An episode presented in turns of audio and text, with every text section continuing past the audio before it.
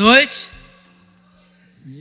É, nós vamos continuar a nossa série, né? Que você, para quem está acompanhando aqui, para quem está acompanhando de casa também, né? Como é que é o nome da série? Presta atenção no serviço, né? Aqui nós é do Goiás, até no nome da série, né? Impressionante. E hoje a gente vai falar sobre o altruísmo do servo. Vamos lá no texto base, Mateus 20, 20. Mateus 20, 20 até o 28. Então a mãe dos filhos de Zebedeu veio a Jesus com seus filhos. Ela se, ela se ajoelhou diante dele, a fim de lhe pedir um favor que você quer? perguntou ele. Ela respondeu: Por favor, permita que no seu reino meus dois filhos se sentem em lugares de honra ao seu lado, um à sua direita e o outro à sua esquerda.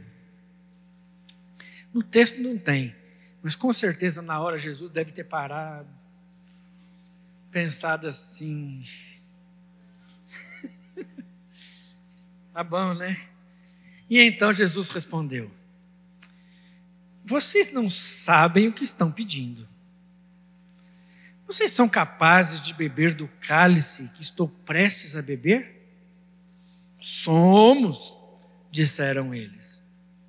Então Jesus disse: De fato vocês beberão o meu cálice. Não cabe a mim, no entanto, dizer quem se sentará à minha direita ou à minha esquerda. Meu Pai preparou esses lugares para aqueles que ele escolheu. Quando os outros dez discípulos souberam o que os dois irmãos haviam pedido, ficaram indignados. Então Jesus, vamos lá então, né? Chega todo mundo aqui. Tenho mais uma coisa para falar para vocês. Então Jesus reuniu e disse: Vocês sabem que os governantes desse mundo têm poder sobre o povo e que os oficiais exercem sua autoridade sobre os súditos. Entre vocês, porém, será diferente. Quem quiser ser o líder entre vocês, que seja servo. E quem quiser ser o primeiro entre vocês, que se torne escravo. Pois nem mesmo o filho do homem veio para ser servido, mas para servir e dar a sua vida em resgate por muitos. Amém? Aleluia. O altruísmo do servo. Altruísmo é aquelas palavras que todo mundo sabe o que é, mas pouca gente, se pedir para explicar, vai gaguejar. A maioria das pessoas vai gaguejar para explicar, né? Sabe o que é altruísmo? Sei. Então me explica. Bom, é, é assim, né? Então, para facilitar a nossa vida, eu vou fazer aqui uma é, descrição do que é altruísmo. Altruísmo é um nobre. Eu peguei isso no, no, no dicionário, tá, gente? É um nobre sentimento. A pessoa altruísta se doa para o próximo sem esperar nada em troca. Então, o altruísta é aquele que se doa em favor do outro sem esperar nada de volta. De volta. Ela naturalmente, grifo, naturalmente, ajuda quem está à sua volta, sem precisar de incentivos ou de recompensas. E mais, não se queixa do serviço prestado. Deu para entender isso? Sim ou não? Vocês podem falar aqui, tá, gente? Sim ou não? Ótimo. Vamos encerrar o nosso culto. Que era tudo isso que vocês precisavam saber. Se vocês já entenderam, nós podemos ir embora. Porque é só isso que a gente precisa entender, porque isso aqui é um resumo do que é ser cristão. É aquele que se doa para o outro sem esperar nada de volta. É aquele que ajuda naturalmente quem está à sua volta, sem precisar receber nada por isso. Não faz na expectativa de receber um, um salário. E mais, faz sem reclamar. Se a gente entender isso, meus queridos, nós entendemos a palavra de Deus. Porque a gente só é capaz de fazer isso se a gente conhecer a Deus e o amor de Deus estiver em nós. Porque, naturalmente, como diz aqui a descrição do dicionário, nós nunca fazemos isso. Naturalmente, tudo que a gente faz para alguém, a gente fica na expectativa do que esse alguém pode um dia me ajudar ou me abençoar. Mas só quando a gente conhece a Deus é que a gente então é capaz de fazer isso sem expectativas. O nosso texto, na verdade, ele começa um pouquinho antes do que eu li. Ele começa no versículo 17. E aí, quando a gente lê, por isso que eu só estou lendo agora o 17, a gente vai entender melhor por, por que, que Jesus precisou dar essa lição para os discípulos. Olha só o que diz o texto imediatamente antes do que o que a gente leu. Enquanto subia para Jerusalém, Jesus no caminho para Jerusalém, Jesus lá numa das paradinhas chama os doze e fala: Olha, chama os doze em, em particular e diz o que aconteceria com ele. Então Jesus está indo para Jerusalém no caminho, ele para, chama os doze de lado, fala: vem cá que eu preciso explicar um negócio para vocês. Eu vou falar para vocês o que vai acontecer agora quando a gente chegar em Jerusalém. Ouçam, estamos subindo para Jerusalém, onde o filho do homem será traído, entregue aos principais sacerdotes e aos mestres da lei eles o condenarão à morte e o entregarão aos gentios para que zombem dele, o açoitem e o crucifiquem. No terceiro dia, porém, ele ressuscitará. Ou seja, o que, que Jesus fez? Chamou os doze, nós estamos chegando em Jerusalém. Não se assustem, vou contar o que vai acontecer. Chegando em Jerusalém, eu vou ser traído.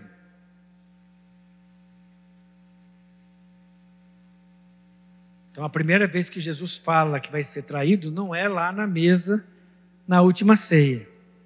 Ele já tinha falado aqui que ia ser traído. Eles só não sabiam por quem.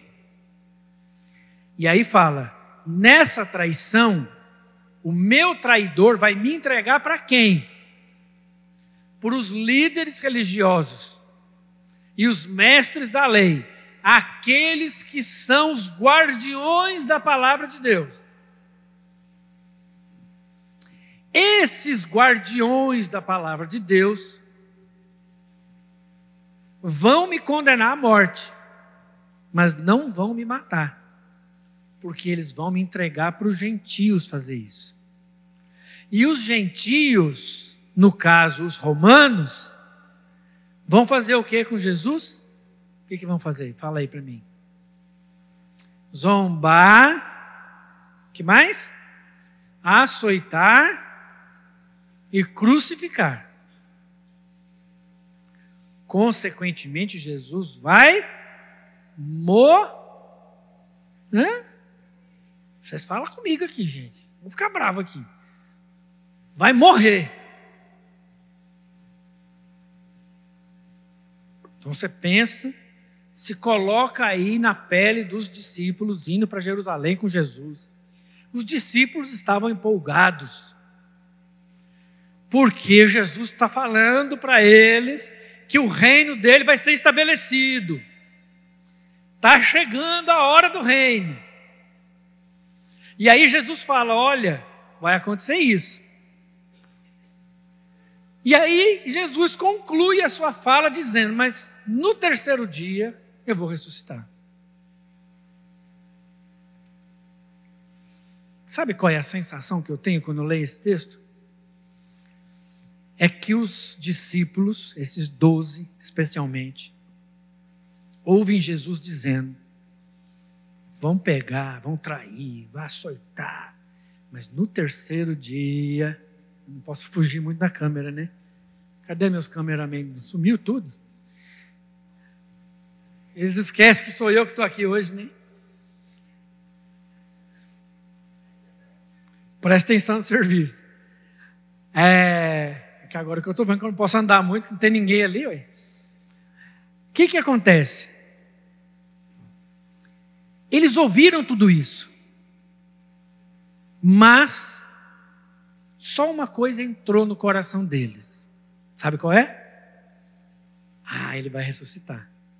E quando ele ressuscitar, aí sim o reino Aí ele tem poder para ficar.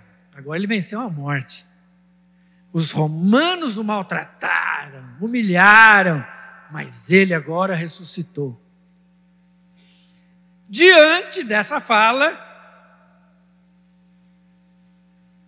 os dois sem noção, eles são tão sem noção que eles chamam a mãe. Porque quando a gente é muito sem noção, a gente chama a mãe para ajudar. Sabiam disso? É. A gente chama mãe. Que se tivesse chamado o pai, tinha levado um pedala Robinho. Você é doido, moleque? Você não acabou de ouvir?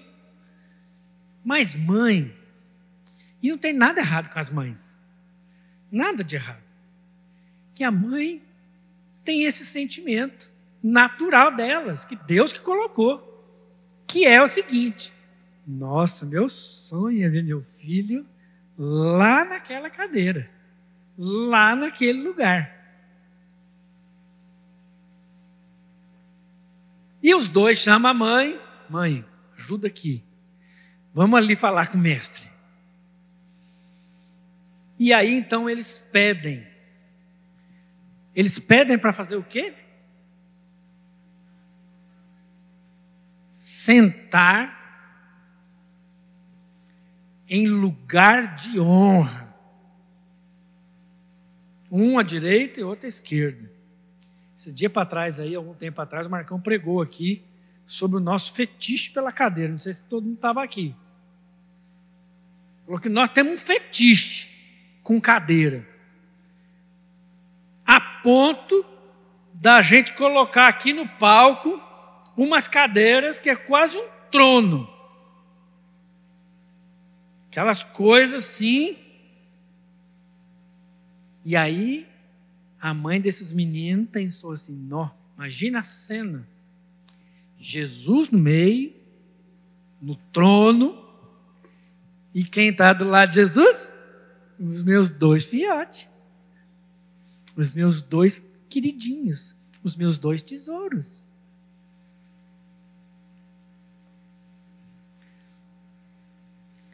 E aí é interessante, né? Como a nossa cabeça funciona. Eles não entenderam nada. Jesus está dizendo assim: ó, oh, eu vou ser morto, vou me maltratar, vou me humilhar, eu vou ser morto, vou ser crucificado. tudo que eles pensam é o quê? Quem é que vai ocupar o lugar de honra? E aí Jesus fala assim para eles: Vocês têm ideia do que vocês estão pedindo? Vocês são capazes de beber do cálice que eu estou prestes a beber? E os dois, o melhor é isso, né? É tipo a gente mesmo, né? Os dois, completamente sem noção, respondem de bate-pronto: Somos. E Jesus está falando assim: Preocupa não, vocês vão beber desse cálice. Só que vocês não têm ideia do que, que é isso. Porque quando Jesus fala de beber o cálice, eles interpretam do jeito deles, que é o cálice da vitória. Nós vamos celebrar com o cálice a vitória do reino. E Jesus estava falando do cálice do sofrimento dele, que ele tinha acabado de falar. Mas a gente, como sempre, a gente só ouve o que a gente quer. E o que me interessa é o tal do ouvido seletivo, né? A gente ouve o que a gente quer e não o que foi realmente dito. E aí Jesus fala assim: beleza, vocês beberão.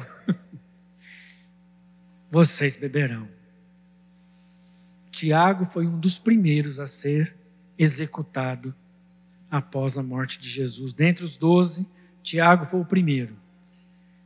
E João foi o último. Sabe o que, que isso fala? Jesus está falando para eles: vocês vão beber do cálice do meu sofrimento. Um vai morrer rápido, o outro vai sofrer mais, porque vai ver todos os outros sendo mortos. E vai morrer na sua velhice, mas com muita dor no coração. Aí vem os dez indignados. E aí a gente pensa assim: os dez estão indignados porque esses dois não entenderam nada. Porque os dois não entenderam o que, que Jesus estava querendo dizer. Não, não é por isso que eles estavam indignados. Eles estavam indignados, sabe por quê? Por que, que eles é que vão sentar nesse lugar e não nós? A indignação deles não estava vinculada ao fato do pedido ser absurdo, e sim ao fato de que por que eles e não nós? O que, que eles têm melhor do que nós? Qualquer semelhança comigo e com você não é mera coincidência. Quantas vezes a gente está diante de uma situação que alguém está sendo honrado, e aí você fala assim: Tá, tudo bem. Mas eu podia estar lá também, né? Eu nunca fui honrado assim desse jeito. Estou aqui há tanto tempo servindo e nunca fui honrado desse jeito.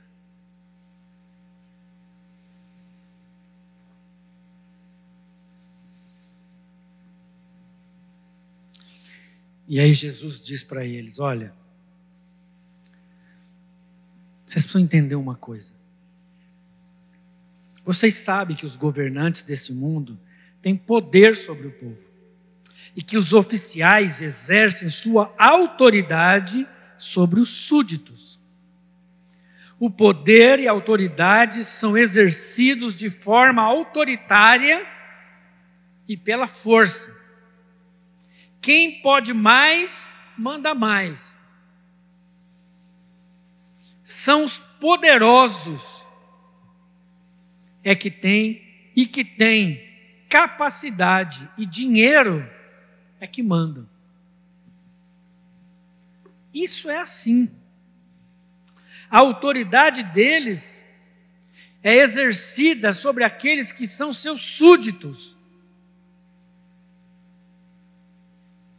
E sabe o que é ser súdito? Também peguei no dicionário.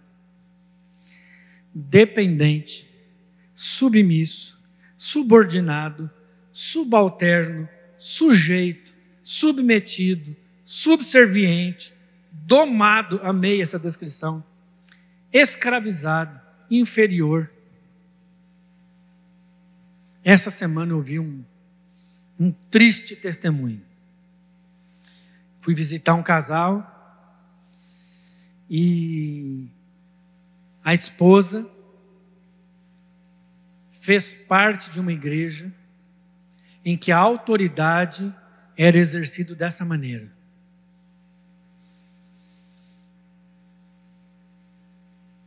E os líderes sobre ela exerciam autoridade de uma forma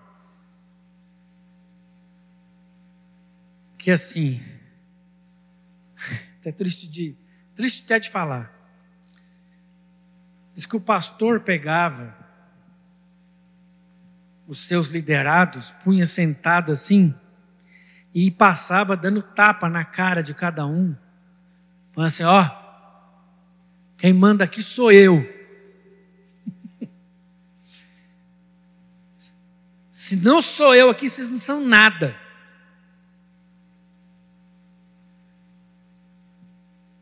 É assim que o mundo governa. Mas olha o que, que Jesus diz. Quem quiser ser o líder entre vocês, seja o quê? Servo. E quem quiser ser o primeiro entre vocês, que se torne escravo. Pois nem mesmo o filho do homem, o próprio Deus, veio para ser servido, mas para servir e dar a sua vida em resgate de muitos. Altruísmo. Olha, entre vocês não será assim. Não é essa igreja não é esse reino que eu vim colocar. Eu não vim aqui para assumir o poder e transformá-los em meus súditos. Aí teria sentido ter uma cadeira de cada lado. Mas escravo, onde é que o escravo senta? Onde é que o servo senta? Hã? Não senta, né? O servo, o escravo, fica de pé lá no fundo, observando para saber quem ele vai servir.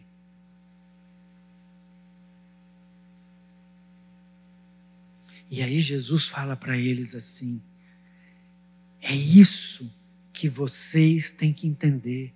A nossa autoridade, ela é entendida a partir da forma como eu sirvo.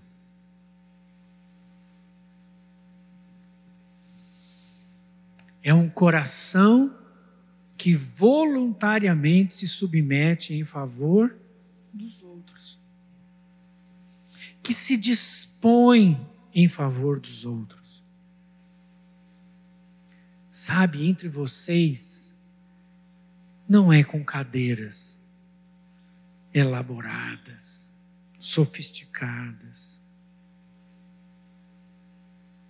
Não é exercendo e tornando as pessoas seus súditos. E aí, para a gente disfarçar, a gente não chama de súditos. Sabe como a gente chama? Meu discípulo. Meu discípulo.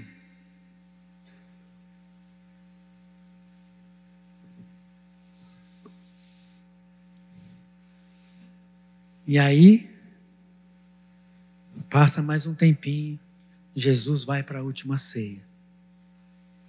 Sabe qual é o assunto que rolou na última ceia? E aí, Senhor? Está chegando a hora. Quem é que vai ser o cara? Aí Jesus fala assim: é. Deus tem uma paciência com a gente, né? Aí Jesus fala assim: já que vocês não entenderam, eu vou desenhar. Já que falar não está dando para entender, eu vou desenhar. O que, que Jesus faz? Pega uma toalha, uma bacia de água e começa a fazer o quê? Lavar os pés dos discípulos. Serviço de quem? Do escravo, do servo. E aí Jesus vai lavando os pés e vai falando para eles. Vocês não entenderam quando eu disse, né? Então vou mostrar para vocês como é que é. E nós não estamos falando de qualquer um.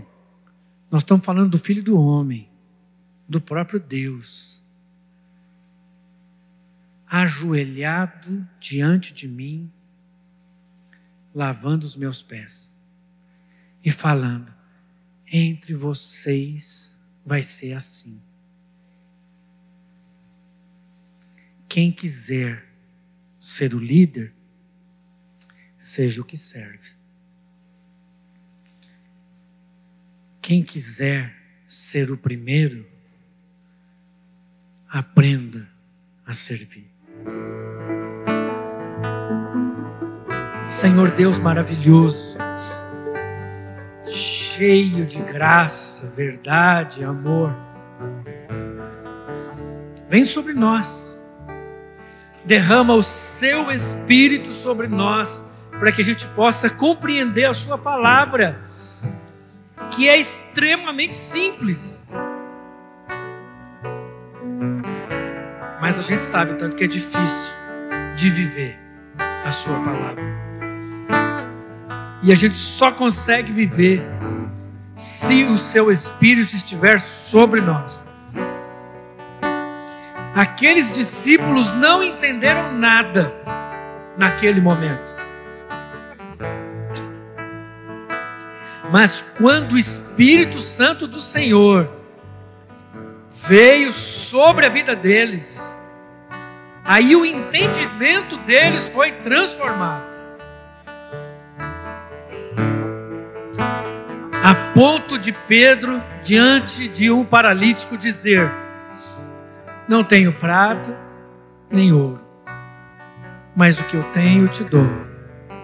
Em nome de Jesus Cristo Nazareno, levanta e anda. Que possamos amar, servir e viver a nossa vida de forma altruísta sem reclamar, sem expectativa, sem esperar troco e viver isso de forma naturalmente diante do Senhor. Faz isso, Pai, em nome de Jesus. Amém. Aleluia.